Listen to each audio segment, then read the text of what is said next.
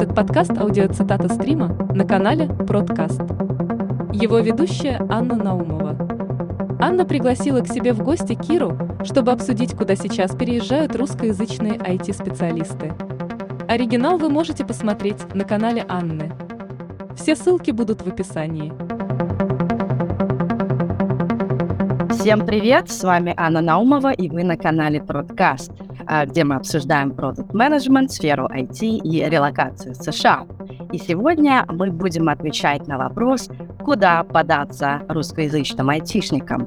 Мы будем говорить про переезд и поиск работы в международных компаниях. А перед тем, как я представлю сегодняшнего гостя, я хочу поблагодарить всех, кто поддерживает канал на Пусти.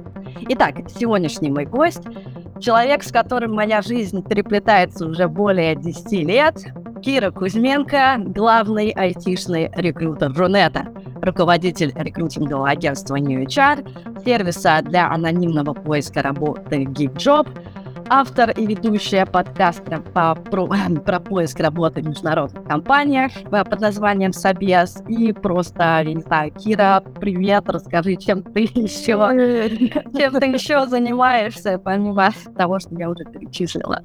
Ну, наверное, еще прикольная штука, что мы сделали с либо-либо подкаст «Собес», да, про поиск работы и за рубежом, и а, то, что у нас есть а, просветительский, называют это канал «Доказательный рекрутинг», где мы вместе с Ксюшей Замуховской а, как-то пытаемся м, сформулировать какие-то правила жизни рекрутера в нашем сумасшедшем мире, как все на самом деле работает и на какие данные стоит опираться.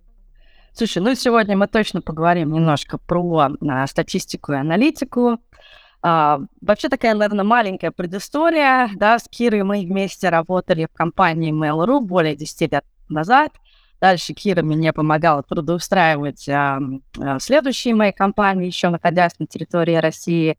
Потом, когда я уехала из России, мы опять с Кирой связались по поводу поиска работы в США, и когда а, я... Это была самая популярная статья на VC. Слушай, да, да, да, именно той, да, у нас было на видеоинтервью, я помню, и на, а, по этому интервью была написана статья на VC, которая, по-моему, вот набрала что-то около 100 тысяч а, просмотров. И продолжает, комментируют люди до сих пор. Я прям... Да, это был 19 год, я прекрасно помню вообще это время, я как раз только-только получила офер после трех месяцев какого-то мощного поиска работы, где я прошла около 100 интервью, я помню, я про это рассказывала.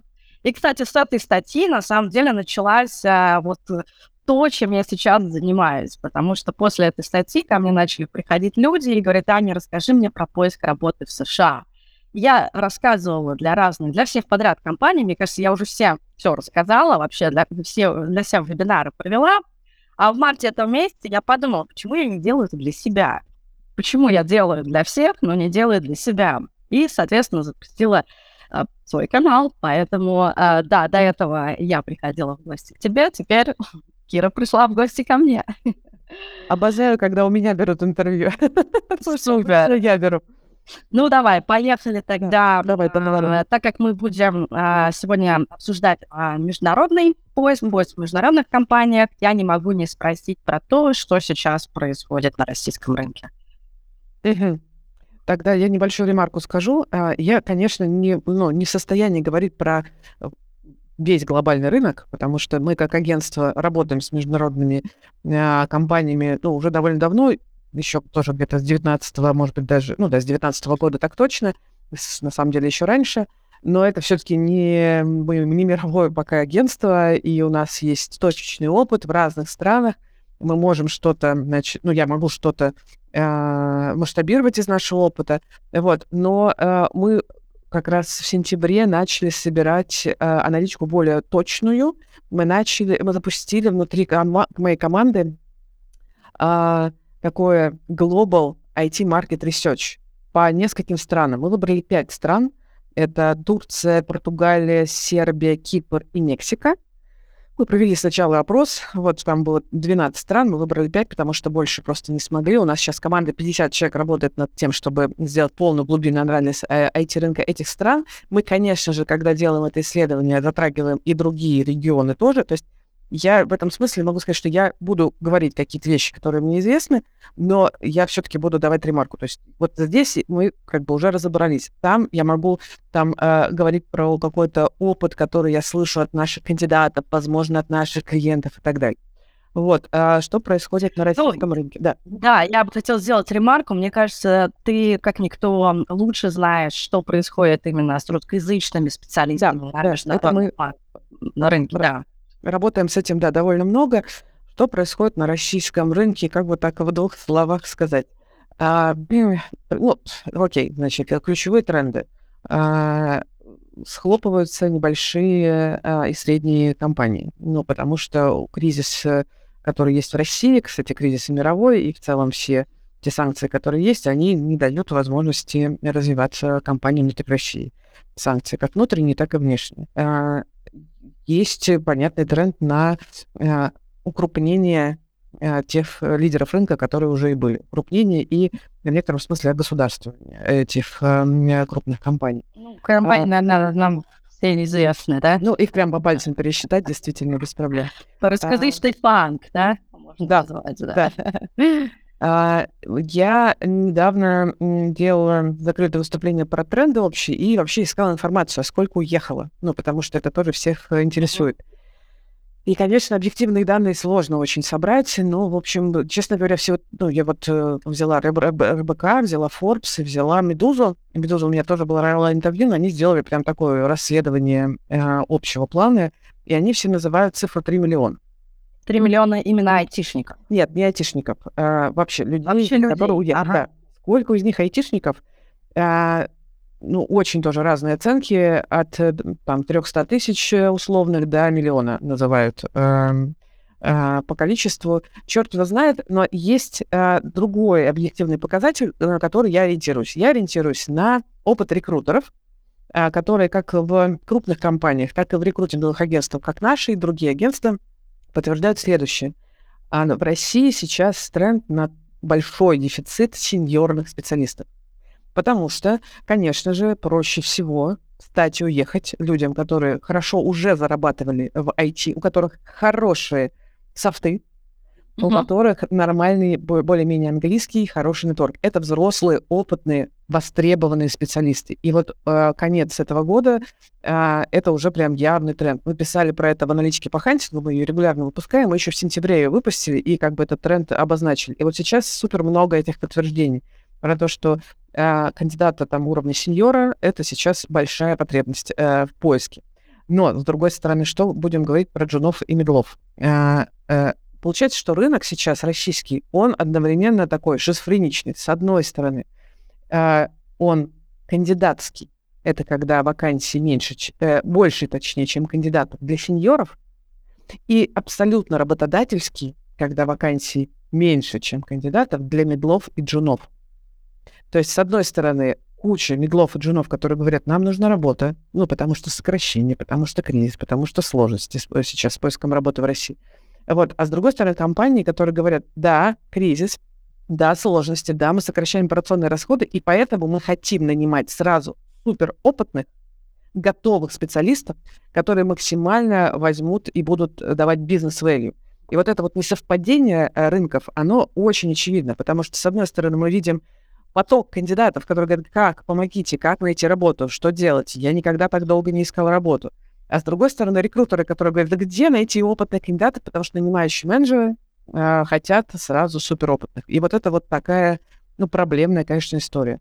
А, а суперопытная, я так понимаю, вот куда-то на запад смотрят, Тут да? два момента, значит. Либо уже уехали, угу. э, и тут вопрос, э, кто из них вернется, потому что, ну, я не могу не сказать, что возвращаются.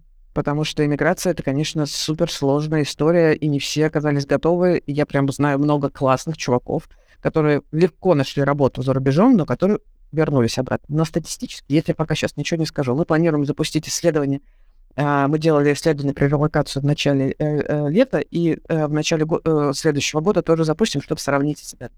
Вот, с одной стороны, да, вроде как возвращаются. С другой стороны, Сейчас мысль потеряла. Подожди. Э, можешь, пожалуйста, повторить вопрос, а то я ушла в исследование и потеряла. А, да, про то, что получается, что э, сеньоров не хватает, сеньоры да. уезжают, и ты говоришь, а. что состоит из двух как бы, Да, факт. вот, да-да-да. Фактор первый, то, что они либо уже уехали. Второй, фактор второй, что они уже от- планируют уезжать. А, это так мы называем, ну, вот среди нас, среди New HR команды, мы, мы называем это теневым поиском. Что это значит? Это когда кандидат на российском рынке, в смысле, он работает в России, на российскую компанию, но он не находится на работодательском рынке России, потому что он не рассматривает вообще никаких вакансий в России. Он рассматривает только за рубеж. То есть он сидит в России, ищет зарубежные вакансии. И такой кандидат, он как бы не виден для русскоязычного рекрутера, который работает на русскоязычную компанию. Он виден нам и таким агентствам, как мы, которые работают с глобальным рынком, потому что он сразу заявляет «я еще только вот раз, два, три». А, а для рекрутеров, которые предлагают только российские ка- вакансии, он невидимый. И это дополнительно как бы э, сужает э, спектр, потому что как бы кандидаты есть, но их как бы нет, потому что э, не все могут э, сняться и моментально, например, уехать, даже при большом желании. Я прям То есть они не размещают а, резюме на... и не отвечают рекрутерам на их Я поняла. Да. Ну, сеньорные, в принципе, ребята у нас не, любят, ну, не привыкли размещать резюме на Хантере. Да. Вот, поэтому ждут, когда им напишет рекрутер. А сейчас они перестали отвечать, в принципе. Слушай, интересно. А, ну, мы про джинов а, медлов еще поговорим попозже, да. А, давай тогда, наверное, обсудим вообще, куда переезжают, в какие страны, в какие страны легче переехать и искать работу. И, эм, может быть, есть смысл целиться сразу а, в Европу, США, или есть какие-то промежуточные этапы. Вот расскажи, пожалуйста, про географию. Тут надо смотреть всегда на то, кто переезжает. Э, потому что если... Ну, то есть, сейчас, чемпион. Давайте возьмем чемпионов. Кто э, очень огрубленно считается чемпионом? Э, чемпион я называю те, кто быстро найдет работу в странах первого тира. Это где есть хорошее технологическое, например, комьюнити и классные работодатели. Это США, это Германия, это Нидерланды, это Лондон, например. А, а, кто эти чемпионы? Это Да. люди, которые э, не просто сеньорные, а имеют а, непротиворечивый, а ну, как бы консистентный бэкграунд с очевидными значительными достижениями в крупных, по-настоящему крупных технологических компаниях или э, в стартапах, которые там либо уже единороги, либо претендуют на единорог. А, и занимались Мы говорим про разработчиков сейчас. Или вообще Нет, про всех, про всех, да, про всех, конечно, да, да, да. Включая продукты, Да, включая да, да, конечно, да. Я- дизайнеров, да? так как я пришла, прости, на подкаст, я в целом фо- фокусируюсь на продуктах, я учитываю IT в целом, но когда я говорю э, что-то про кандидатов, я обязательно имею в виду, конечно, продукт в том числе. Если что-то я скажу. Но Я говорю Хорошо. про тоже. Вот, то есть это э, люди, у которых, э, которые, м, которых в России мы хантили. Долго, с трудом, значит, э, которые, значит, по- подбирали предложения специальные и так далее. Таким людям тоже как бы не супер легко устроиться совсем сразу в, э, в иностранную компанию, если такого опыта нет, но им э, это сделать довольно легко. Вот э, таких, по моим ощущениям, ну, точно меньше 10%, поэтому оставим их. Значит, если вы да, слушаете, и вы такой человек, я вас очень э, как бы за вас рада, классно, но есть куча других людей, у которых нет такого опыта. Мне кажется, я их знаю, если они из США. Я их историю знаю. Я уже брала интервью, да, буду брать в будущем, да. Да. Что касается остальных ребят, значит, во-первых, английский. Ну, знаешь ты английский, не знаешь ты английский. Казалось бы, странный разговор. Почему Кира вообще а, у- э, упоминает такую очевидную вещь? Да потому что мы регулярно, я прям регулярно вижу и слышу запросы от людей, которые пишут мне вопросы. Кира, как э, найти работу за рубежом, не знаю английского языка?» Вот Никак. никак. Да, никак. Никак. Учите английский, да? Если вы не знаете работу, э, значит, язык, э, то для вас э, как бы понятно, что путь в чисто международную компанию, он закрыт, ну, как бы это очевидно. Поэтому куда релацироваться, вопрос особо не стоит. То есть туда релацироваться, куда релацировались русскоязычные компании. Я теперь говорю, что есть русская IT, а есть русскоязычная. Вот русскоязычная, которая теперь, значит, разъехалась. Тогда ваш фокус исключительно русскоязычные компании, а это понятно, это Армения, Грузия, Казахстан, Кипр, в некоторых случаях Мексика, в некоторых случаях Португалия. То есть, То есть туда можно без знания английского. если это русскоязычная компания. Да, потому что что происходит с русскоязычными компаниями, которые уехали? Они а, сейчас тоже в ситуации, на самом деле, отчасти дефицита людей. потому что они, они как раз, с одной стороны, они получают огромное количество резюме, потому что они сейчас очень привлекательные, конечно же, но а, они точно так же, как и любой работодатель, хочет выбирать максимально точечно, максимально сильного кандидата. Конкурс большой, высокий, нужны действительно опытные люди, а, и а, с некоторыми тоже условиями, то есть переезд и так далее. Ну, то есть всегда есть некоторые условия. Поэтому сейчас они в поисках а русскоязычных за... людей. Да. А зачем вам тогда люди без знания английского языка? Если сейчас объясню. Да, объясню. Значит, потому что если компания до сих пор не перешла на английский язык, и это психологически суперсложная история. Я знаю прям, ну, несколько классных компаний, которые говорят, да, нам, конечно же, рано или поздно надо будет переходить на английский и, кстати, выходить на международный рынок рекрутинга и нанимать не только русскоязычных. Но нам сложно, у нас процессы тормозятся, у нас, не знаю, CPO не говорит по-английски. Как нам тогда быть? Ну что, нам переводчик ставить? В общем, это некий срок. Я думаю, что за 2023 год э, все, значит, выучат э, окончательно английский, потому что как бы жизнь заставит. И тогда конкуренция у, э, станет еще выше потому что это то, с чем, э, я имею в виду конкуренция у кандидатов за вакансии. Потому что сейчас, когда я не очень хорошо знаю английский и не очень понимаю, что там от меня говорят, что там сложно устроиться в международную компанию, софты эти страны, ничего не понимаю. Вот, есть при, при, простой путь. Иди устраиваться в русскоязычную компанию. Учи английский, конечно, пожалуйста, параллельно, потому что никак. Но это прям нормальный промежуточный вариант — или даже надолго вариант, который может тебе надолго будет пригодиться и так далее, а, либо это будет ступенька к следующему выходу уже на международную компанию. Это прям супер очевидная, понятная штука. Идите, пожалуйста, туда. Пока сейчас все русскоязычные эти компании еще говорят на русском и нормально uh-huh. нанимают э, русскоязычных людей без знаю, супер знание английского. И у вас цель на год, 23 год, выучить английский отлично. У меня, кстати, тоже та, та же самая цель. Я тот же самый человек, я вас очень хорошо понимаю. Я все еще очень плохо знаю английский и сижу его учу. Вот. Вот, вот знание да. английского хорошо-плохо, это же такое субъективное. Есть ли какие-то, не знаю, какие-то... Понимают, понимают да. тебя или нет? Понимают mm-hmm. тебя или нет? Если тебя сложно понять, а давайте еще раз посмотрим на ту ситуацию на глобальном рынке. Там тоже кризис в общем мировой кризис, сейчас прям рецессия идет. И она зависит от многих вообще факторов глобальных. То есть то, что сейчас происходит, мне напоминает, я, правда, тогда еще не родилась как рекрутер, но мне напоминает это вот тот самый кризис доткомов, про который мне много рассказывали. Я пришла в рекрутинг типа в 20, 2020, ой, в 2006-2007, а кризис доткомов был в начале 2000-х. Но вот опытные ребята мне тогда рассказывали, как вообще как раз вот это вот э, инвестиций было очень много, да, в, ну, собственно, в интернет-бизнесе. И этот пузырь лопнул в какой-то момент. И кажется, что сейчас происходит очень похожая штука когда «А деньги-то где? Сколько можно денег давать? Деньги-то где?» Вот. И это э, общеглобальная какая-то штука. И есть э, локации, э, я даже не, не страны конкретные, а прям вот э, area, да, там э, некоторые, до которых это еще не сильно докатилось. Например, до Австралии. Это докатывается вот только сейчас, судя по тому, что я слышу от экспертов э, внутри страны. Но э, это докатилось, и э, все международные работодатели, более-менее нормальные, которые вы точно хотите работать, они тоже находятся в ситуации, а давайте наймем ну, самого классного, того, кто не, не хайпо, да, high potential кандидат, в которого мы будем вкладываться, вкладываться, и потом, значит, надеемся, что он нам... У нас нет жирка, чтобы нанять кучу джунов, э, медлов, и, значит, они скоро вырастут и так далее. Мы сразу хотим э, сеньоров самостоятельных с хорошими софтами.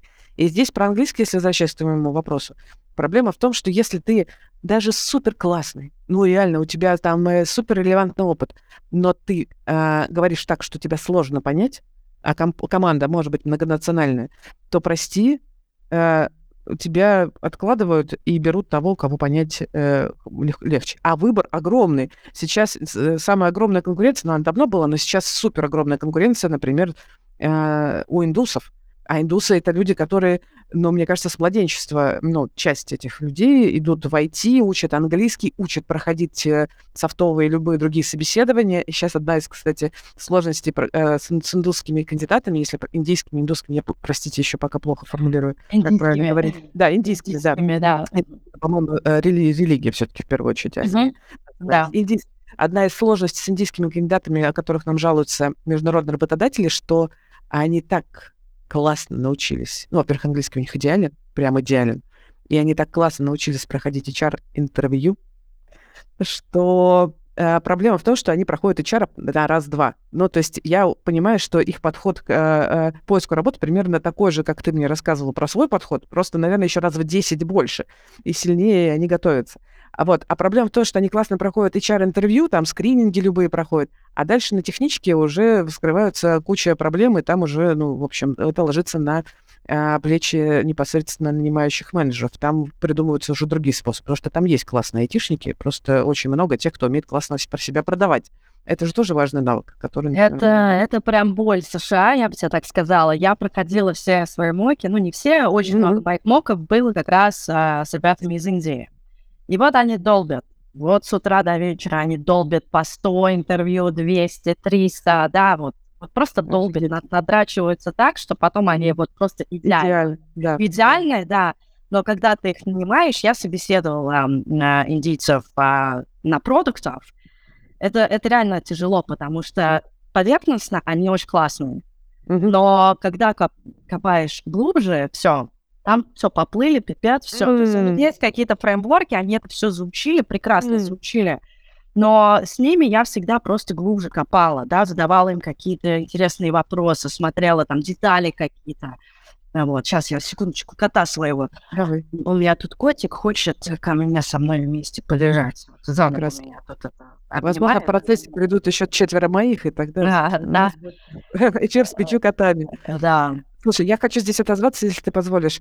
А, а, просто самое очень странная э, для меня вещь, но она всегда была для меня странная, сейчас в последнее время очень странная. Я, например, преподаю э, один микролекцию на курсе Яндекс Практикум для продуктов. Там у них есть курс для сеньорных продуктов.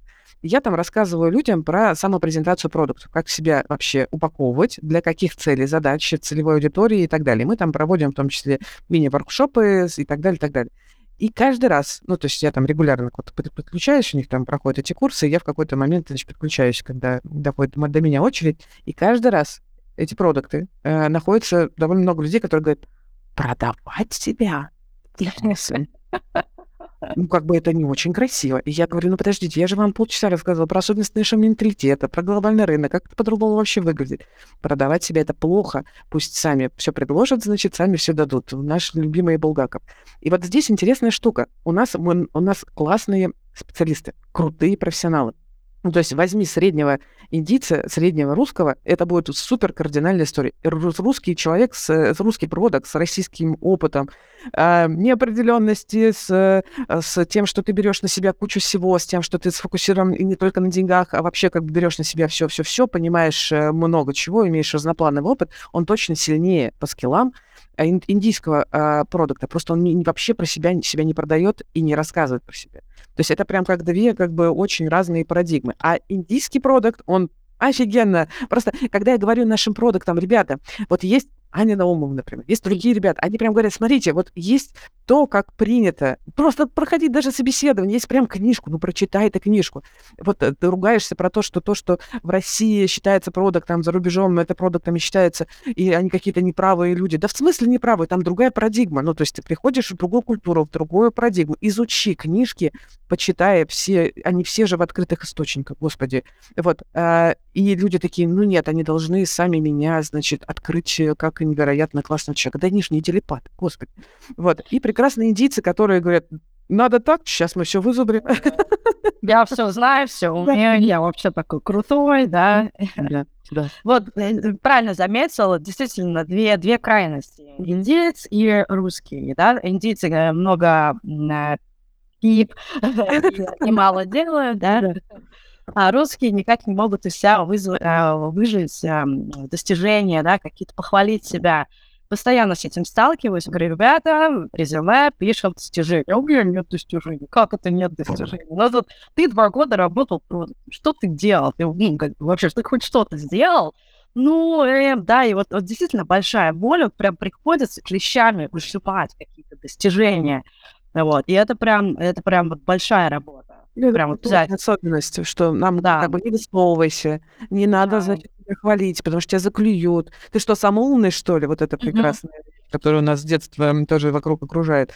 Это прям нужно э, менять. Это одна из, ну, одна из сложностей для наших ребят, для трудоустройства да. глобального не только Да, И вот это вот именно обесценивание, да, я не сделал ничего супер крутого, да, я не запустил ракету в космос, все, у меня нету достижений. А, с другой стороны, индейец будет писать, а я вот кнопочку тут э, оттенок поменял. Достижение, достижение, да. Да. Да, да. Хорошо. А, ну, давай тогда, а, наверное, поговорим про зарплаты. А, вот страны, куда переезжают а, наши кандидаты, а, вообще какой вот уровень зарплат по сравнению с российским? Они вот падают в зарплатах или все-таки поднимаются, или остаются на том же уровне? Давай тогда чуть-чуть дополню э, твой вопрос, который ты раньше задала. Я тогда начала... Э, ты задала вопрос, куда уезжают вообще, да? И я сказала, что вот те, кто плохо знает э, английский, уезжают в те страны, которые вот... А те, кто хорошо знает английский, они стараются, конечно, поехать вот в страны первого тира, которые мы тоже уже назвали, да? Там Германия, там Нидерланды и так далее. Вот. Эм, но а, если говорить вообще про зарплаты, то общая парадигма, которую мы видим, это, конечно же, несоответствие ожиданий реальности у людей.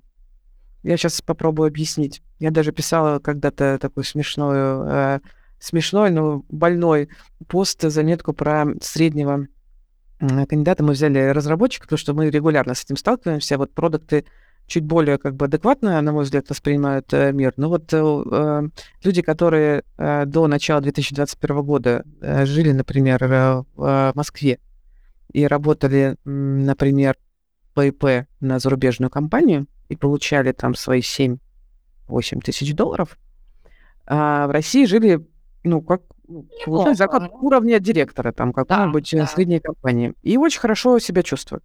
И дальше, э, несмотря на то, что ситуация кардинально поменялась, э, люди находятся как бы в отрицании э, все еще ситуации и очень удивляются, что как бы не могут э, получить тот же уровень комфорта. Э, тут у меня, ну, возможно, это психотерапевт, возможно, это психолог. Я просто не, не, не думаю, что я тот самый человек, который умеет про это классно говорить. А, но э, когда, например, человек говорит, ну, окей, я, значит, э, получал 7 тысяч долларов, но доллар же упал, да, два раза, значит, я должен получать 14, да? Хорошо. А что там в Германии с налогами? Хочу в Германию, хорошее же место. А там, до 40 процентов, да? ну, до, там 47 процентов или что-то да. такое. Ого, это что, тогда 20 тысяч долларов это угу. Вроде там нет таких, да, там нет таких зарплат. Следующая логика, которая до, многие тоже доходят, это когда, ну, э, значит, соответственно, мой уровень дохода, э, значит, должен быть там, ну, чтобы сопоставимо, типа 20 тысяч долларов, ну, или там евро, да, э, но не буду же я переходить без повышения. А повышение у нас что там, 20% надо накинуть? Ну, накину 25 тысяч долларов давайте. Как нет? А еще, пожалуйста, с, значит, учтите, что у меня была дача по дорезанию. А, вот, и мне нужен соответствующий, и а, там офис, значит, класса А, вот, и а, мне же перевозить всю семью, вот, и дайте мне тогда еще супер сопровождение, а, ну и говорите, что я, ну, в смысле, скажите спасибо, что я согласился. Э, это приводит к выгоранию, на самом деле, людей, людей очень часто, потому что люди в отрицании реальности находятся, некоторые, не все. Есть те, которые говорят, блин, нашел классную работу, которая готова меня перевести, я понимаю, что это вложение в мое будущее, я поработаю там 2-3 года, а, выучу английский до нужного уровня и смогу претендовать на гораздо лучшие позиции с лучшим уровнем дохода, там выше. А, и уже в других э, компаниях другого уровня. А, но, значит, что происходит с деньгами? Э, деньги, э, во-первых, еще раз, общемировая рецессия. Все про это забывают. Все думают, что сейчас будет... Выйду только на международный рынок, сразу все меня срочно захотят и будут платить много-много денег. Во-первых, нет. И это касается не того, что там кто-то говорит, ну это, наверное, потому что э, русских не любят. Да нормально всем русским вообще, то есть я не встречала э, проблем с трудоустройством русскоязычных кандидатов. Есть сложности с... Мы сталкивались, например, с работой с, рус, э, с э, русскими бизнесами. Ну, то есть, например, нас периодически международные компании проверяют на тему, а э, русский ли мы бизнес или нет. У нас юрлицо уже не в России давно и все такое. Вот, но они такие, а вот ну, покажите, значит, свидетельство о резидентстве, вот это все. То есть им важно не работать с русскими бизнесами, но рабо- э, забирать классных э, айтишников или там продукты из России, блин, конечно, пожалуйста, uh-huh. дайте. А, но деньги, пожалуйста, тоже имейте в виду, что это будут деньги, которые не те, которые вы ожидаете. И вы будете тратить гораздо больше, уровень жизни ваш э, упадет. А, и, например, тут надо вообще, мне кажется, по-другому подходить к поиску работы. Сейчас объясню. Кто-то говорит, ну, раз уж я решил а, эмигрировать, я буду тогда выбирать, ну, то, что мне по душе. Например, Португалию. Там классный серфинг, и там вот эти digital, digital nomad визы, и там, наверное, можно поискать что-нибудь локально. Зарплаты там, по-моему, одни из самых. Я сейчас скажу, да. Это самые низкие зарплаты в Европе. Там мы сейчас делаем как раз исследования, вот и по Португалии в том числе.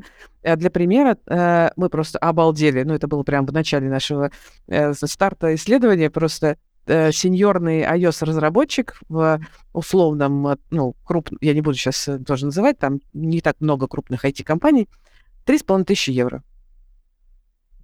Это... Это до налогов. Это до налогов. Да, это до налогов. Да, да. Сеньорный, да, разработчик, да. Получишь там полторы тысячи долларов себе в карман, да? Да, поэтому... Евро, евро, да. Да, евро. И это нормально для этой страны. Ну, в смысле, для людей в этой стране. И мы можем еще, кстати, поговорить, насколько эти сеньорные iOS-разработчики соответствуют э, сеньорным iOS-разработчикам в России. Конечно, нет. Но когда компания лоцируется в Португалии и говорит, ребят, мы вас вообще-то перевезем сюда. Ну и вообще-то как бы дадим возможность международной компании поработать. Ну, мы не готовы платить вам э, денег, там, 10, 12 и больше тысяч долларов. Ну, там, э, э, готовы платить, может быть, даже чуть больше, ну, чем среднее там по рынку, но это будут небольшие деньги, ребят. И люди такие, а в смысле, а почему? И такие, а вот э, русских не хотят брать. Да нет, это экономическая как бы ситуация, нормальная штука. Вот, э, ну, в Германии, понятно, повыше зарплаты, но тоже не соответствует тому уровню, которому все айтишники привыкли в России блин, хочется ходить, э, хватать людей, значит, за плечи, трясти их, орать. Больше так не будет, ребята, окститесь, но не будет ничего, ну, может быть, лет через 10 будет, через 15. А в ближайшие годы не будет э, того, что было прекрасно, не знаю, в 2021 году, когда мы э, выпивали перед Новым годом с командой и такие, господи, куда еще могут вырасти зарплаты? Просто в космос уже летят. В России зарплаты айтишников, не, непонятно, как бы, что делать. Вот, больше такого точно не будет. Э, я прям не вижу никаких предпосылок. Поэтому надо принимать реальность, как она есть. Там гораздо ниже зарплаты, да. Вы еще столкнетесь с кучей других проблем и сложностей, да. Э, нужно отчетливо понимать, ради чего вы на это идете.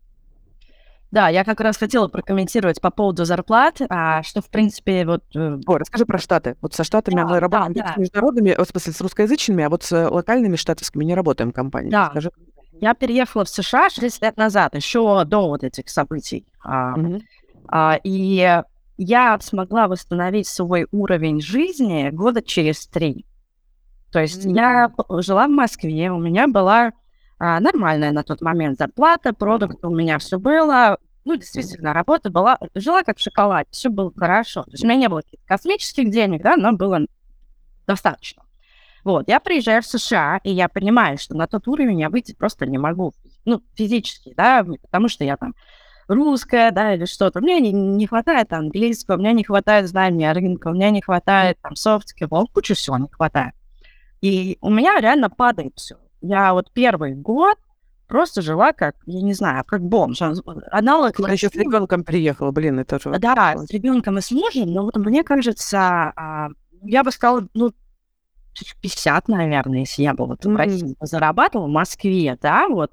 Ну, то есть мне хватало чисто покрыть э, квартиру э, в Люберцах, да. И на еду. И на еду, да. Вот примерно. Ну, как бы по скидочке в пятерочке вот это все. Да, да, да, да, да. Вот так вот я жила э, первый свой год в США. Ну, то есть как бы зарплаты, где я могу себе позволить там все, я, я падаю, да, вот такого уровня. И это, это очень тяжело, это очень тяжело, но нужно понимать, что, да, ты делаешь шаг назад для того, чтобы сделать шаг вперед. И более-менее восстановилась я до своего уровня, это вот когда переехала в Бостон спустя на три года, три с половиной года уже. Офигеть. Все это время я пыталась до, добраться до своего уровня, в котором жила а, в Москве. И даже сейчас, а, да, как бы, если вот так посчитать, гроз моя зарплата, она очень высокая, да, по сравнению с российской. Но, опять же таки, 30% налоги, гигантская стоимость э, жилья, детский сад, э, продукты, все такое, да, и в итоге остается не так уж и много на жизнь. Поэтому мне кажется, что, наверное, моя жизнь сейчас в США спустя 6 лет, она так более-менее э, подходит э, под ту жизнь, которую я жила 6 лет назад в Москве. Mm-hmm. Вот, вот примерно так. Да, ты можешь жить гораздо круче, но тебе нужно получать там какие-то уже космические деньги, покупать дома.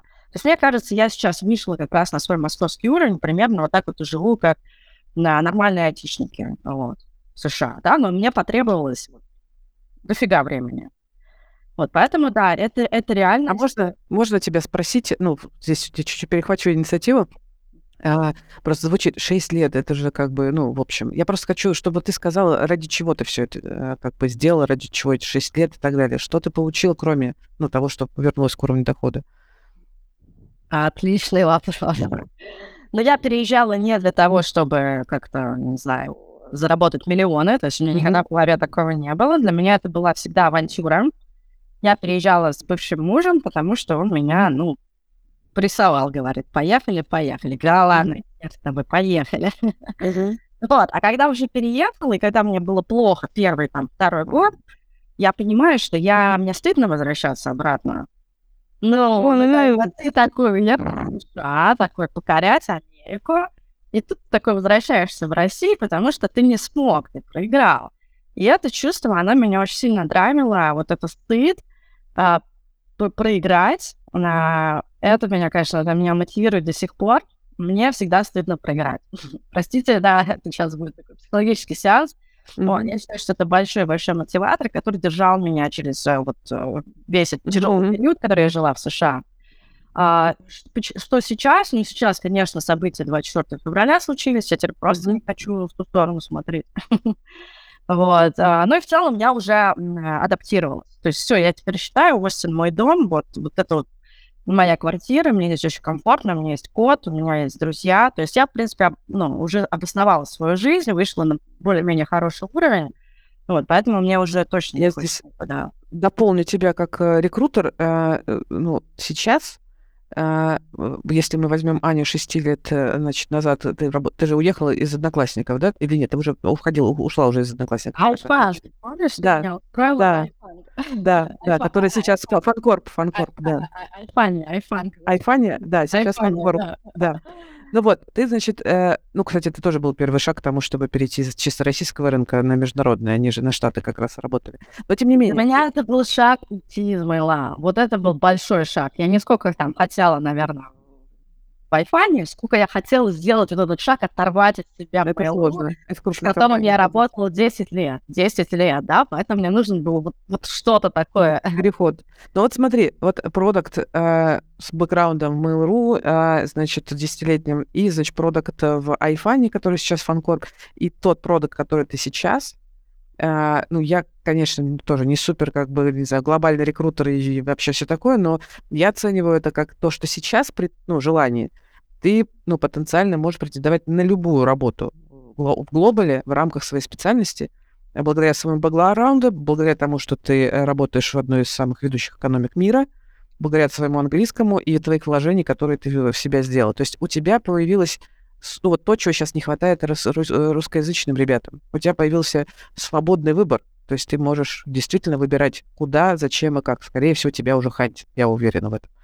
Э, Нас в США никто не хантит, да.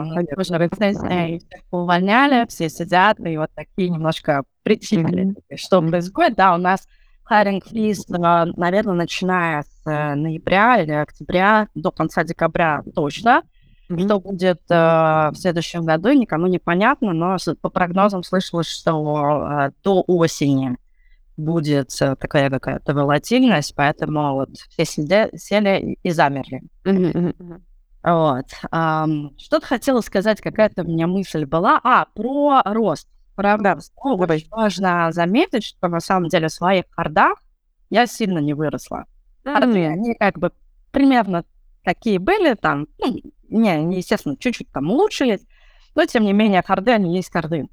Но софты это прям вот все, я понимаю вот себя 6 лет назад со своими софт-скиллами, которыми я приехала в США, и софт-скиллы сейчас, это абсолютно вообще разные, ну, разные уровни. Вот. А можешь пример привести? А, ну, помимо английского, вообще уровень английского 100% там вырос в разы. А, коммуникация, как ты презентуешь, как ты общаешься с человеком, как ты драйвишь команду, как ты решаешь конфликты как ты даешь фидбэк, да, вот, mm-hmm. вот это все, что связано с, именно с коммуникацией на английском языке, как ты пичешь себя, те же самые интервью, это прекрасный э, инструмент для того, чтобы прокачать свои софт-скиллы, ходить на интервью и, э, ну, вот просто разговаривать с людьми, быть последовательным э, и убедительным. Вот, а, нет, у нас разговор не про софты, но я как-нибудь точно сделаю какой-нибудь разговор про софты, потому что это боль-боль, конечно, сейчас. Очень иногда просто не объяснить человеку. Вот у меня недавно был кейс, там топовый чувак, э, прекрасный бэкграунд, прекрасный опыт, мы э, хорошо э, дружим тоже давно, и он говорит, понимаешь, я ну, получаю отказы мне, э, я хорошо себя презентую, я знаю, что ну, как у него резюме прям норм. Вот, но э, я дохожу до финала, и меня не выбирают, и это всегда международная компания, куда я хочу. Вот, я говорю, ну, ты пытался там фидбэк получить? Он говорит, ну, вот э, как-то говорят по софтам, там что-то еще и так далее. Я говорю, ну, э, а я его хорошо знаю, поэтому я говорю, ну, у меня есть гипотеза, что ты таф. Ну. Говорит, ну, в смысле? Я же очень милый и мягкий, говорит человек. А и, и мне прям сложно объяснить им, потому что он прямолинейный. Он э, как бы у него такой, я бы сказал, violent language, ну, то есть он, ну, как бы формулирует намеренно, прямо, намеренно, даже, может быть, чуть грубо, потому что, типа, mm-hmm. давайте вот прям откровенно поговорим. Вот он говорит, ну это же, американцы же такие же, они же тоже... При... Ну, это Ладно, это американец тебе вот это все заупакует, завалирует, да, и такой, опа, цветочек, да, она... Можно объяснить человеку, как, ну вот прям а, эту историю, ну как бы, я, помню, тебя даже порекомендовала ему поговорить э, как с ментором, потому что, ну как бы, чтобы с человеком из э, культуры э, конкретно поговорить, потому что... А он говорит, ну вот я с фаундерами там американских бизнесов разговариваю, тоже откровенные, тоже прямо говорят. И вот спасибо одному из фаундеров, он как раз дал ему фидбэк, он говорит, да, мне с тобой прикольно общаться, классно. Ну тебе же с командой разговаривать, а я не могу себе представить, что ты будешь говорить так с командой. И так взаимодействовать с командой. И он говорит, я не понимаю, что-то я делаю не так. Блин, ну вот это прям... Да, прям, да. да, да, да, вот эта прямолинейность, конечно, это, это грубость, это, конечно, большой блокер. А еще, да, здесь... Мне очень сильно помогла вот эта книжка Мэр, да, про карту культурных различий, про высококонтекстные языки, которым является русский как раз, да, когда мы говорим какую-нибудь э, фразу, например, или там слово даже, и оно у нас в русскоязычных как бы головах распаковывается в много-много смыслов. И поэтому ну, вот у нас, например, саркастичный язык, мы вообще как бы ну, токсичные да. ребята, да, и все такое. То есть мы можем как бы так едко под это самое. Вот. А, и а в, ну, как бы в другом, который язык, который низкоконтекстуальный, там, как ты говоришь, так тебя и воспринимают. И это тоже как бы нужно переворачивать голову, как ты формулируешь. А сложность еще в том, что ты говоришь на новом для тебя языке, еще не освоенном, и ты начинаешь, ну, как бы плавать. И это прям, ну, действительно одна из сложностей больших. Да, да, да. Я согласна. Вообще одна из а, проблем, а, что русскоязычные план- а, пытаются перевести свои вот этот красноречивые вот эти mm-hmm. обороты на английский язык. Их никто не понимает. Это действительно тяжело воспринимать. Поэтому я для себя решила, когда я разговариваю с американцами, я разговариваю как с ребенком. Вот прям, вот, вот очень просто как кубики. Без смыслов завуалированных, да. без сарказма. Да, да. Ну, очень прямолинейно, но в плане не грубо прямолинейно, да. чтобы мысль была прямая. Вот э, я пошел да. купить э, яблоко. А не то, что я вот шел, там засмотрелся, да, упал, смотрю, яблоко прилетело, да, и так далее. Хер поймешь, да, вот прям как с ребенком, с американцами надо говорить. Вот, да, действительно, у них вот а, у меня, э, значит, знакомая психотерапевтка, она живет в Израиле, недавно читала пост про вот очень похожую штуку, сейчас как будто бы вокруг меня это все. Она привела пример. Израиль ну, как бы, кстати, тоже одна из хороших э, стран для... Э, э, и экономика классная, и продукты интересные. Тоже очень сложно нашим ребятам там найти работу. Вот, и она тоже говорила про сложности вот именно с языком, с контекстуальностью и так далее. Она приводила пример с дейтингом связанный, о том, что, ну, вот, например, там, а, пишет парень из серии, слушай, значит, что-то я, значит, не успел там подготовить, пошли на свидание, значит, посидим, а, не знаю, на лавочке и все такое. Она говорит, м-м, конечно, на ночь глядя именно этого я и хотела. Да? Если передавать прямой смысл тех слов, которые он говорит, на ночь глядя, я именно этого и хотела. Тут ключевое слово «глядя», которое у нас маркируется как, ну, как бы ирония, сарказм. Mm-hmm, да, да. А не носитель русского языка, он считывает это, она именно этого и хотела, ура! И все. Офигеть. Посидела в итоге? А, ну, это как пример просто. А, я Как поняла. Пример, да, того, ну, потому что тоже не всегда понятно, когда вот говоришь выс- высококонтекстуальный язык, о чем речь. И когда, и когда даешь примеры, то человек чуть больше начинает понимать. И вот то, что ты говоришь про прямую, а, как бы, фокус. Вот ты говоришь именно то, что думаешь, без двусмысленностей. Вот только так, кажется, и нужно делать, действительно. И, кстати, Да. еще одна из вещей, это то, что а, то, что я замечала, это то, что ребята э, приходят и говорят, ну, в смысле, ну, как бы, вот из недавнего, э, когда мы делали подкаст «Собес», э, я очень с многими нанимающими менеджерами поговорила в разных странах. Э, и они говорят, как сложно людям нашим русскоязычным, э, например, тоже давать фидбэк. Потому что э, ты приходишь и говоришь человеку, так, смотри, значит, команда должна была, а, ты должен был команде, ты не сделал, как так, давай, э, чем я могу тебе помочь, ну, вот это все мимими вроде бы как, а потом он получает отлуп, что очень грубо и вообще неприятно. А, Я это для себя по-разному объясняю, но в том числе про очень функциональное общение, что мы вообще тоже воспитаны в таком коллективизме, да, кома- э, команда прежде всего, не знаю, и так далее. Вот. И к людям нет привычки обращаться как к людям. Ты функция.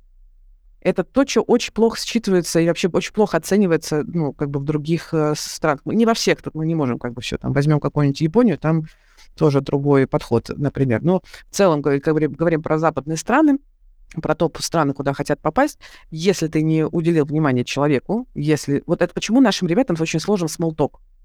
Они не понимают, зачем это нужно.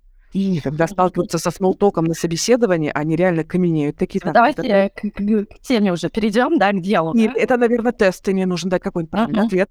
Да. Вот. И вместо того, чтобы как раз э, э, small talk, это он нужен для того, чтобы мы как бы, Расслабились, да? расслабились, чтобы мы нашли контакт друг с другом, чтобы все в порядке, чувак, мы люди, мы встретились друг с другом, мы просто сейчас будем говорить, та самая партнерская как бы модель.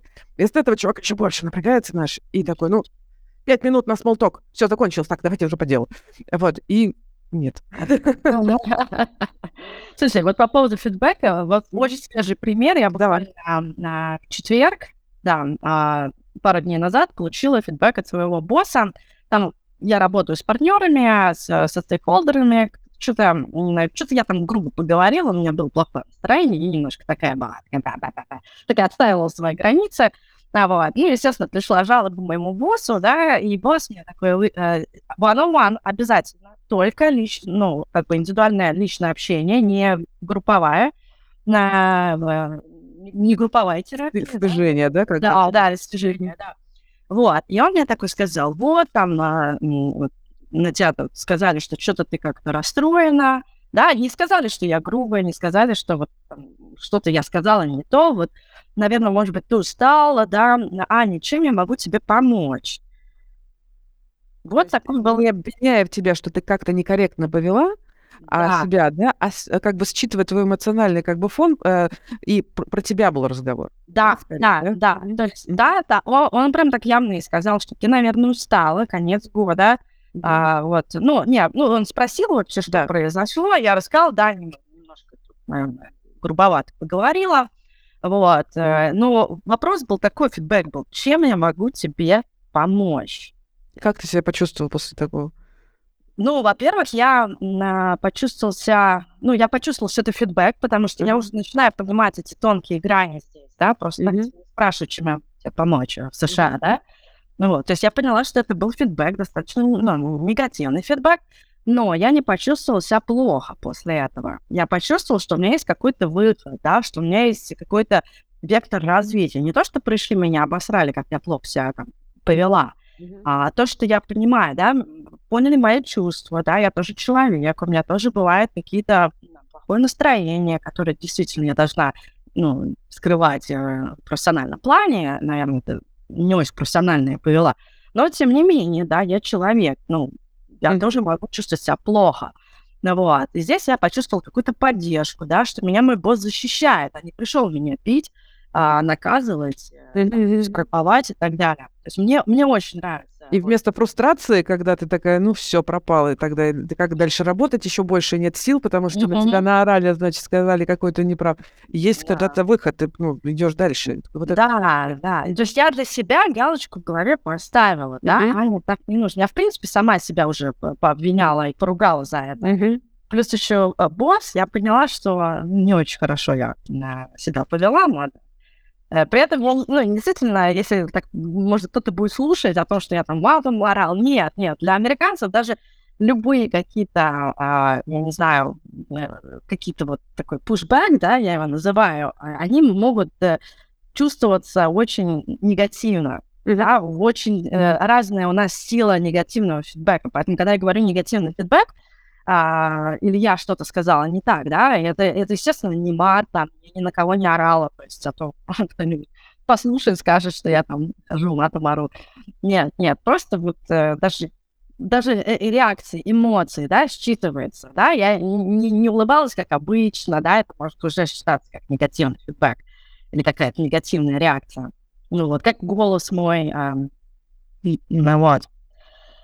Слушай, давай, может быть, пойдем. Да, давай, конечно, а то мы остановились здесь. Sorry, прости, да. Да, да очень интересно. Я а, обещала поговорить все-таки про джунов и мидлов. Я да. понимаю, что у сеньоров более-менее все неплохо.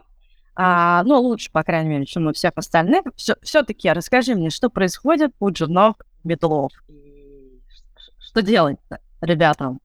Знаешь, мы э, неделю назад по-моему, да, делали алкострим.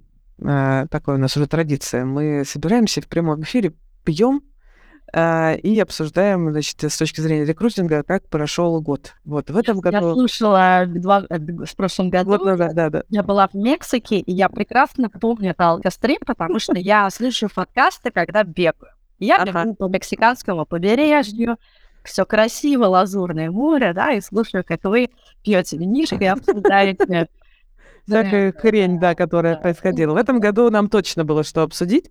Вот, э, и мы э, сформулировали про джунов так. Чтобы джуну в 2023 году найти работу, ему надо быть медлом. За год. Да, есть э, цифры. А, это цифры, которые, ну, как бы они не системно собранные, но это вот люди, которые мне периодически пишут э, всякие в личку, так как везде мои контакты открыты, личка моя тоже открыта, люди пишут э, всякие спасибо или вопросики после того, как послушали подкаст Собес или мои другие эфиры.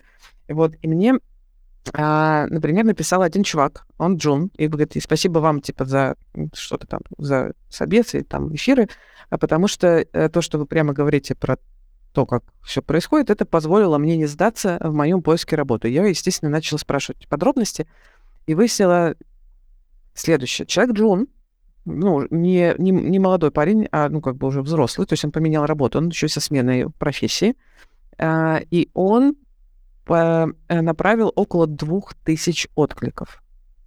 Две тысячи откликов а, говорит, я э, как бы думал, что я кончусь в этот момент, потому что это очень большой стресс, это выгорание, конечно же, потому что тебе не отвечают, потому что ты бьешься во все двери, потому что там тебе отказывают, ты делаешь бесконечные тестовые и радуешься, что тебе их дают вообще.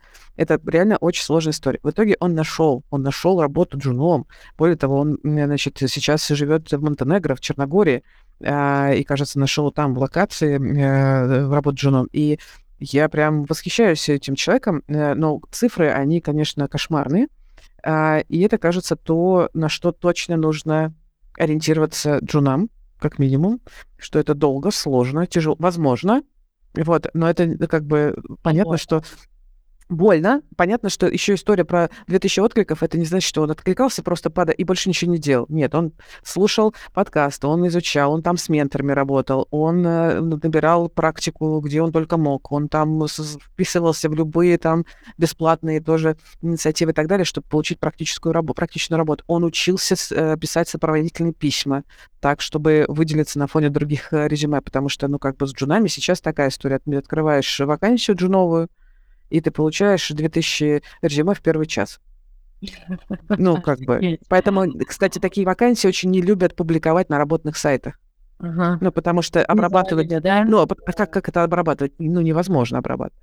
Вот, э, и именно поэтому там нужно искать другие способы, как, например, оплавиться в ту или иную компанию, если тебе интересна там джуновая позиция. И прям э, лучше, короче, не 2000 откликов, не знаю, за месяц сделать, а 200, но это будут отклики, на которые ты потратил время, написал прям прямое целевое сопроводительное письмо, объяснил, почему ты может быть, подход, подход, подходишь этой вакансии, объяснил свою мотивацию, а, коротко объяснил свой бэкграунд и свой интерес к этому ко всему. И это только так работает.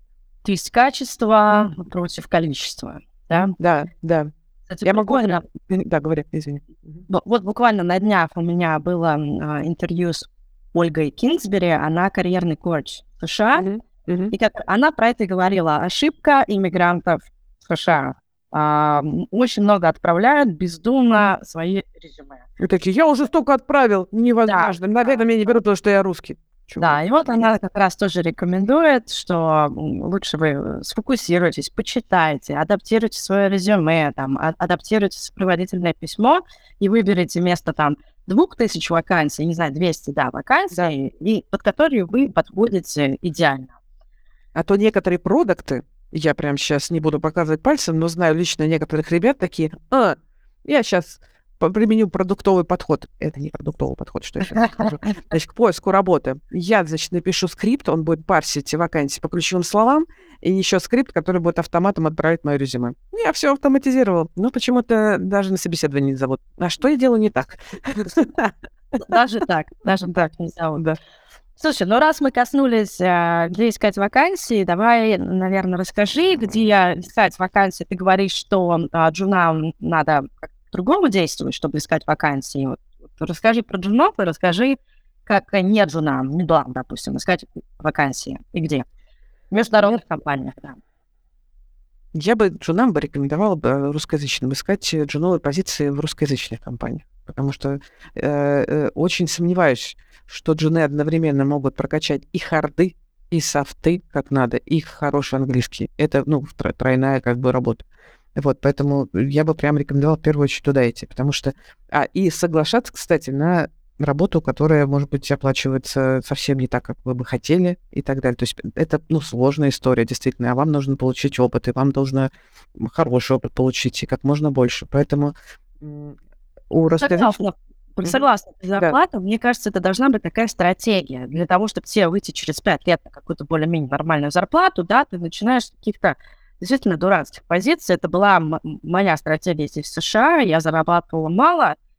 Сейчас скажу, три раза. Три раза меньше, чем я зарабатываю сейчас. Груз, mm-hmm. да, мы mm-hmm. говорим.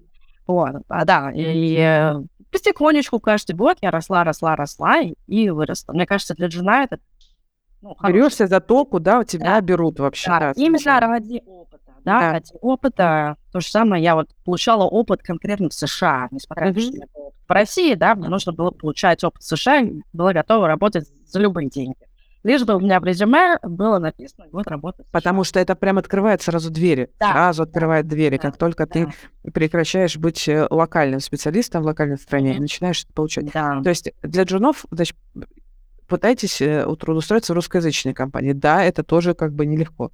Э, но эм, если вы себя правильно подаете, если вы действительно э, понимаете, зачем вам интересен продукт, эта компания, то у русскоязычных компаний тоже есть сложности, и если они видят, ну, в смысле, операционные сложности и так далее, если они видят, что вы самостоятельны, что вы умеете себе, ну, как бы рассказывать про свой опыт как достижения и так далее, что на вас можно положить, что на вас компания, почему не хочет нанимать жена? Какая логика? Почему компания не любит нанимать жена? Во-первых, его надо очень долго обучать, много потратить времени.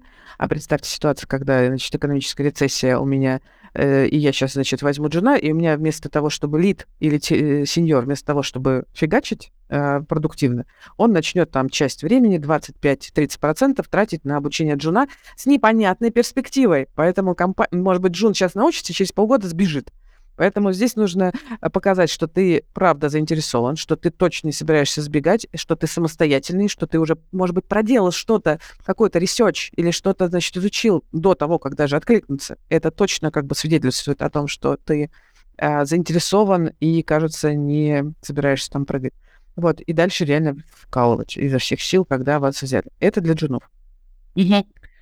Не да. Да, слушай, на самом деле, вот эта стратегия с точки зрения, э, э, мое, мое предложение о том, чтобы начинать рассматривать русскоязычные компании в первую очередь, я бы, конечно, раскатала бы ее на все грейды, потому что это надо точно использовать сейчас. Э, э, вот потому что та же сам, если я правильно помню, Ань, ты когда в Америку приехала, в штат приехала, ты же сразу не в не в чисто американскую компанию, да, а в русскоязычную, но в американской локации трудоустроилась. Да, да. Вот мне кажется, что я прям вижу это по success story ребят, которые уже там занимают CPO роли и в разных там местах. А, это хорошая стратегия, потому что локация и э, э, рынок э, вы получаете тот, который вам нужен, но вы э, не получаете бенефиты в, том смысле, что вам не нужно еще вот как бы... Вы, вы в нужной культуре уже находитесь. Понятно, точнее, вам в культуре находитесь. То есть вы... Э, вас проще нанять, потому что вот эта вся нейронка наша, э, перест, ну, как бы она нормально реагирует на свой позыв, что свой чужой. Вы нормально встраиваетесь в команду, в отличие от мультикультурной, когда вы просто не понимаете, что происходит и почему они так с вами общаются, или все же было в порядке, почему меня уволили. вот. А, и это хорошая тактика для там, следующего перехода. Вот а, сколько тебе времени потребовалось в Штатах, чтобы перейти уже в чисто американскую компанию? Сколько ты вот работала в русскоязычных? А, первые мои два стартапа были чисто русскоязычными. Это первые три года. А дальше, да, дальше была компания Zella. Там есть русскоязычный, но мне кажется, ты нигде не избежишь того, что у тебя все равно будет в коллективе русскоязычное. Mm-hmm но CEO уже был американец, и как бы вся продуктовая команда, вообще, в принципе, наверное, 90 там 5% а, людей были американцы. Э, три года. Да, и... Э, Хороший да. срок. Да. Хороший срок. Да. И, в общем, в целом, кажется, ну вот 2-3 года это нормальный такой переходный период, потому что, кроме всего прочего, надо же еще учитывать, на вас э, свалится весь стресс иммигрантский. Да. И все это одновременно потянуть, это надо иметь железную психику, э, антидепрессантов пачку и там, не знаю, трех психотерапевтов и коучей и всего остального. Ну, то есть это правда сложно. Mm-hmm. Вот, поэтому лучше начинать так. А, понятно, что есть э, кейсы, я их тоже знаю, когда человек хоп и сразу пошел в международную компанию. Но я оцениваю, что это те самые чемпионы 10%, которые mm-hmm. легко покупают просто. Они уже с хорошим английским, они уже работали на международном рынке, они, у них уже есть опыт мультикультурной коммуникации, самопрезентации, софты уже прокачаны, и это работает. Mm-hmm. Ну, то есть получается, что надо искать работу в русскоязычных стартапах, которые уже... Не только, но это да. прям э, ага. базовая стратегия, с которой я бы начинала. Mm-hmm. Конечно же, ищите не только, потому что, ну, та же самая Германия там сейчас очень активно нанимает русскоязычных ребят. Э, та же самая Австралия, казалось бы. Я, правда, Австралия вообще не была в моем фокусе внимания, пока не познакомилась тоже там с прекрасным человеком из внутри, и мы тоже не сделали эфир, он как раз выложен про работу в Австралии. Я, я, я знаю даже, о ком ты говоришь. О, да. В общем, а, а, выяснилось, что... Я вообще ничего не, было, не знала, поэтому как бы как неофит, что на время э, ковида они закрыли вот это вот визы, а, а Австралия одна из немногих стран, как и Канада, куда ты можешь податься самостоятельно на визу. Они закрыли э, большинство виз, и сейчас они супер в дефиците, потому что у них супер не хватает. И они открыли 600 тысяч, по-моему, сейчас виз для а, новых, э, значит, репатриантов, не репатриантов, а этих иммигрантов. Вот, можно подаваться самостоятельно, даже без работодателя. И там дефицит айтишников очень высокий. Она говорит, что быстро находится работа, может быть, не так э, моментально, как э, хотелось бы в мечтах, но, например, да, там тоже есть там рецессии, тоже есть там всякие сложности, но там тоже есть э, свои, свои варианты. Так вот, когда я говорю, как искать работу, если, например, не в русскоязычных компаниях, вам хорошо бы но все-таки обдумать, э, где именно. Потому что искать сразу по всему миру это довольно сложно. Ну, то есть реально распыляет, э, и потом ты такой, ну вот отсюда, наверное, ну, прислали отклик, наверное, не пойду, не буду. Нет, сосредоточься, изучи рынок. Э, на самом деле, я здесь чуть-чуть, э, прости, может быть, нас даже рекламирую, я не знаю еще, как, как будем ли мы этот продукт делать на для, ну, для, для кандидатов, но я прям вижу вот эту вот сложность. Э, нет информации о том, как что принято в разных странах, какая, значит, там IT, IT-маркет, как, что, как там принято с точки зрения, не знаю, рекрутингового процесса. Ну, даже вот по мелочи, там принято торговаться, не принято торговаться. В российской культуре не принято, и когда человек сталкивается с тем, что, не знаю, Великобритания ему дает офер, не знаю, на 30% меньше, он такой, ну, я отказываюсь. А они такие, в смысле ты отказываешь? А, ну, а переговоры? Как переговоры? Какие переговоры? Ну вот. Вот эти вот все нюансы, плюс, например, карта рынка айтишной стороны, куда я могу оплавиться, где нужны такие специалисты, как я. Вот этого, ну, как бы нет какой-то гайда, да? Вот. Э, и это прям тоже сложная задача. То есть ты садишься и начинаешь копать, а там еще куча информации, вот, э, копать, читать и так далее. Вот, возможно, появятся гайды в следующем году, возможно, гайды даже мы будем делать. Но, тем не менее, можно взять сначала очевидные какие-то штуки. Ну, то есть, окей, беремся за страны там первого мира, там, Давай, э, э, определитесь хотя бы с этим списком. Ну, то есть не раскидывайте, где попало, приоритизируйте. У вас не так много времени на самом-то деле, потому что поиск работы — это прям сложный проект. Э, раньше я говорила, что поиск работы — это вторая работа. Я это, ну, как бы это не совсем работа все таки это проект. Проект нужно выделить сроки, дедлайны, приоритеты, делать ревью, что-то сделал не так, и постоянно улучшать, обучаться на своих же как бы ошибках или там, э, что было не так, и улучшать, улучшать свою стратегию поиска работы. Э, и приоритеты здесь э, должны быть прям в самом начале, приоритизация и отслеживание, кстати, эффекта результата. Не в смысле, кому-то там что-то отправил, и потом никто мне ничего не прислал, или там кто, ну, в общем, что сработало, что сработало у других. Спраш... Слушайте, значит, экспертов, э, ходите за менторингом. Это нормальная практика. Да, и еще, опять же таки, возвращаясь к, к Ольге Кинсбери, она сказала, что вы нашли работу, продолжайте искать. То есть это хорошая практика, а не останавливаться в поиске работы, даже когда у тебя уже есть офер, продолжаешь его искать. Ну, то есть как бы это действительно такая долгосрочная стратегия устраивания и нетворкинга, и улучшения своих эм, э, скиллов, э, собеседований, да, и так далее. И получение опыта поиска работы, потому да, что у да. вас, скорее всего, его нет или мало, и это да. проблема. Да, ну вот, э, возвращаясь к вопросу все-таки, где да. искать именно а, вакансии, да, вот правильно я понимаю, что э, LinkedIn это является инструментом номер один? Или есть локальные сайты работные, ага. но а, нельзя сказать, суть потому что мы уже видим, нельзя сказать, что в каждой стране есть свой какой-то локальный сайт. В Армении, кстати, например, есть. Вот я пожила в Армении там полгода, там есть прям локальный сайт, тут прям туда нужно идти точно. Там скорее он работает, чем LinkedIn, хотя LinkedIn тоже работает. Вот, э, где-то такого прям супер локального сайта нет, и это будет LinkedIn, там Indeed, и, и то, Indeed, он как бы не решает там всех э, вопросов с вакансиями. LinkedIn все равно это база, а, где пасутся все теч рекрутеры, так или иначе. Поэтому презентовать себя на LinkedIn супер важно. LinkedIn. Хорошо. Так, а, слушайте, ну, у меня есть такой вопрос. А насколько конкурентоспособны бны и востребованы русскоязычные айтишники в иностранных компаниях. Какие у нас сильные стороны, какие слабые по сравнению с со специалистами из других стран. Мы уже немножко коснулись, сравнивая нас с индийцами. А, Я могу ну, дополнить. Да, да, да давай. А, в среднем наши ребята а, более работоспособны. Здесь не могу здесь связывать, э, сравнивать с индийцами, потому что они, кажется, тоже супер работоспособны, но там тоже есть всякие нюансы. Но в целом э, наши ребята больше э, нацелены на какую-то работу до результата.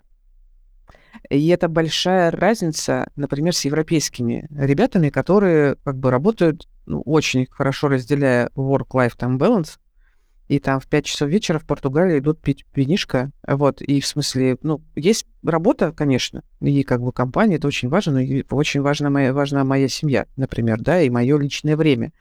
А, и, ну, и кроме квалификации, которые обладают наши русскоязычные ребята, которые очень часто довольно высокая, потому что российский локальный рынок — это конкурентная, активная была среда, хоть и локальная все равно чаще всего. А, э, крутые штуки мы здесь делали, и вообще много интересных вещей а, случалось у нас здесь. И единорогов из России тоже, и с русскоязычными основателями тоже много было.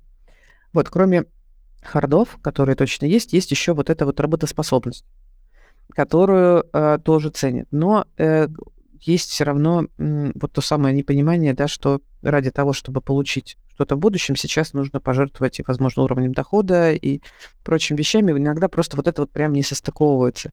Э, например, э, вот недавно разговаривал с одним из работодателей наших, наших наш клиент, мы с августа искали человека для него это, ну, довольно долго, при том, что ну да, там узкая очень профессия, узкий очень фокус, но тем не менее, все равно довольно долго они искали сами, в итоге э, с марта они искали, в итоге в августе пришли к нам, и они говорят, мы очень мы много делали офферов и много с кем общались, и мы не могли как бы в итоге договориться, потому что очень часто сталкивались вот именно с тем, что, ну, да, интересно, конечно, но денег дайте в два раза больше, значит, перевезите меня со всей семьей, там, включая бабушку, гарантируйте мне, что у меня будет э, такой же комфорт, как с дачей возле Рязани, где там у вас эту дачу и так далее.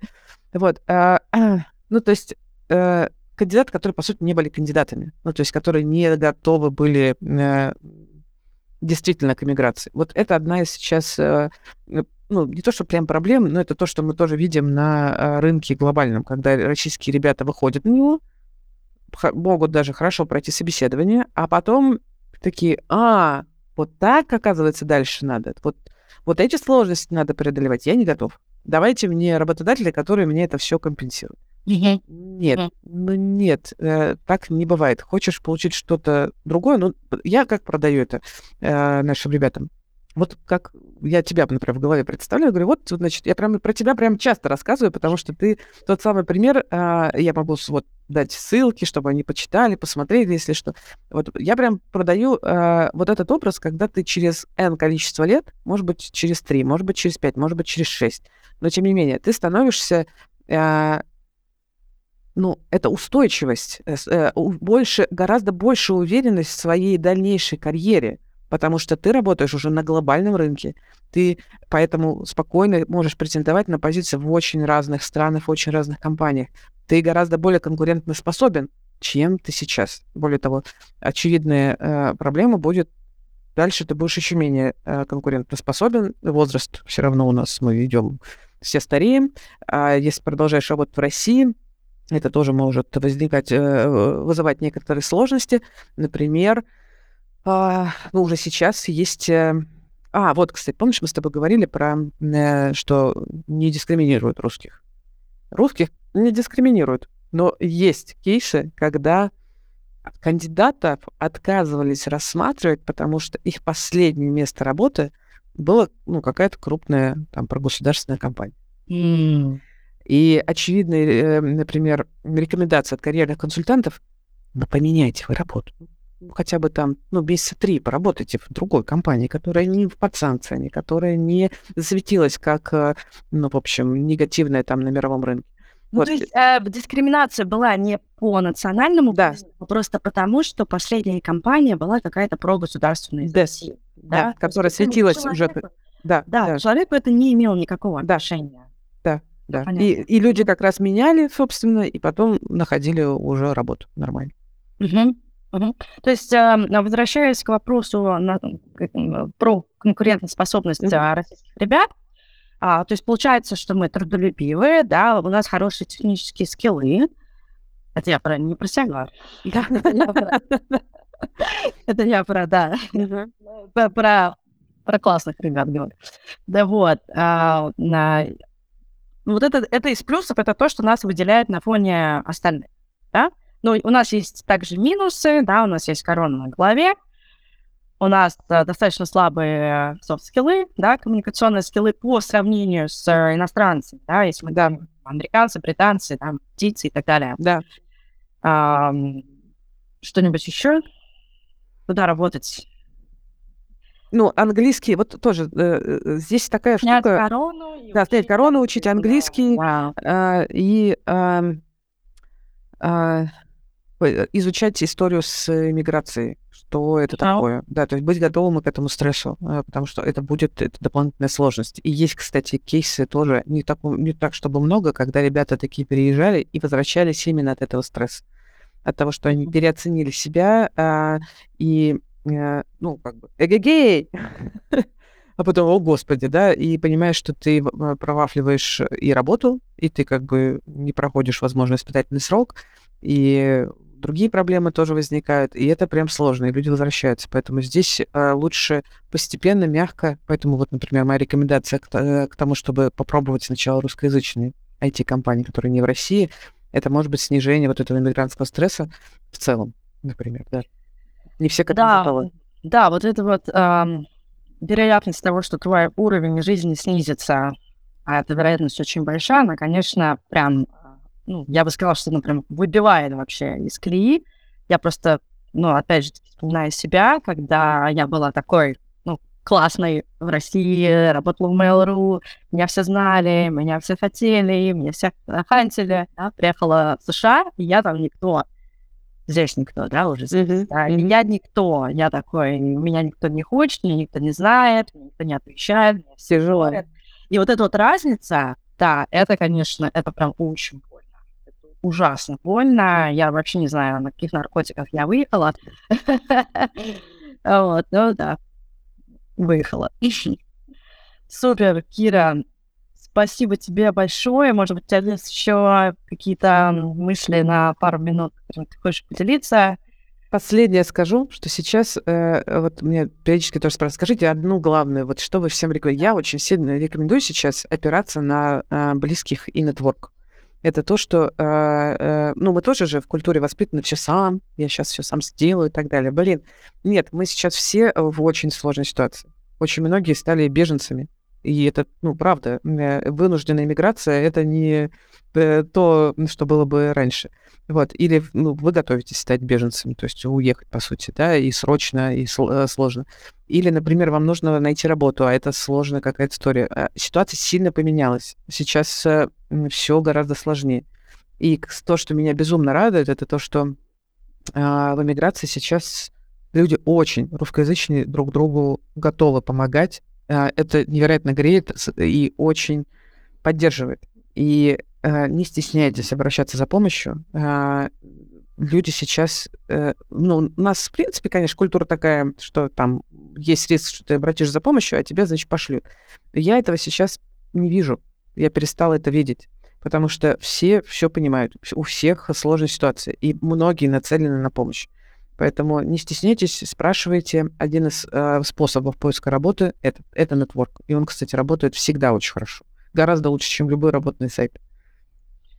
Супер, абсолютно точно сказа- э, согласна про помощь. А, не стыдно просить помощь. И вообще люди любят помогать. А, у меня, когда просят помощь, если у меня есть возможность помочь, да, я с удовольствием помогаю, я получаю от этого огромное удовольствие, да, что я улучшила чью-то жизнь, там, сделала что-то хорошее. И, конечно, нетворкинг, э, в каждом моем видео мы говорим про нетворкинг, да, и не только краткосрочный, что прямо сейчас тебе нужно до кого-то достучаться, а вот мы недавно говорили про долгосрочный нетворкинг, когда ты начинаешь выстраивать свою сеть с помощью, там, я не знаю, комментариев, да, вот лайк кому-то поставил, добавил кого-то интересного друзья, следишь за его жизнью, да, и, и наверное, через год а, этот человек тебе поможет, понадобится и так далее. Ну, да, вот. Это всегда так работает, а если вам откажут или не ответят, то это вообще не страшно. Ну, просто это у человека нет ресурса или возможности, или он просто не готов. Не страшно. Оно спросите, спросите. Лучше спросить. Да, да. Супер, спасибо тебе огромное. Кир, готова с тобой разговаривать часами. Да. А, да, к сожалению, у нас лимит. Спасибо тебе. Да, значит, если тоже у вас будут какие-нибудь вопросы и так далее, можете мне писать. Э, если чем-то смогу помочь, конечно, помогу. Да, обязательно приложу контакты Киры к описанию этому видео. Пишите Кире, пишите мне, ставьте лайки, подписывайтесь на канал и до встречи. Спасибо. Спасибо.